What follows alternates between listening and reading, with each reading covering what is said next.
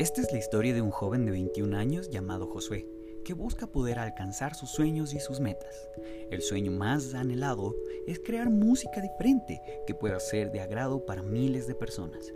Pero para generar esta música deberá adquirir conocimientos que le ayuden a alcanzar sus sueños, con varias adversidades que le da la vida. Siempre tratará de salir adelante, gracias al apoyo incondicional de su madre, la gran oportunidad de Josué llegará en el lugar menos indicado cuando conozca un grupo de jóvenes apasionados por la música que con el tiempo llegarían a formar una gran familia. Josué y sus amigos tenían un sueño parecido, y este es el de generar y dar conciertos y eventos. Gracias a este sueño en común, llegaron a crear su propia banda y con el anhelo de que sea un éxito para todos. Al seguir incursionando en el mundo de la música, ellos sintieron que todas las canciones que creaban tenían que ser plasmadas, para que la gente la pueda reproducir una y otra vez.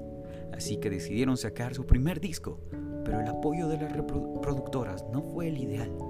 Sus sueños se desvanecieron un poco al saber que no contaban con el apoyo indicado para poder sacar su disco. Pero esto no fue un obstáculo para ellos, pues no se rindieron y siguieron dando sus conocimientos, sus conciertos y eventos en diferentes lugares, hasta que en uno de esos conciertos un productor musical encantó la música y decidió abrirles la puerta de su productora. Estos cinco chicos, muy emocionados, empacaron maletas y se fueron a Quito para grabar su disco, sin imaginar el viaje tan largo y los inconvenientes que tendrían en su camino.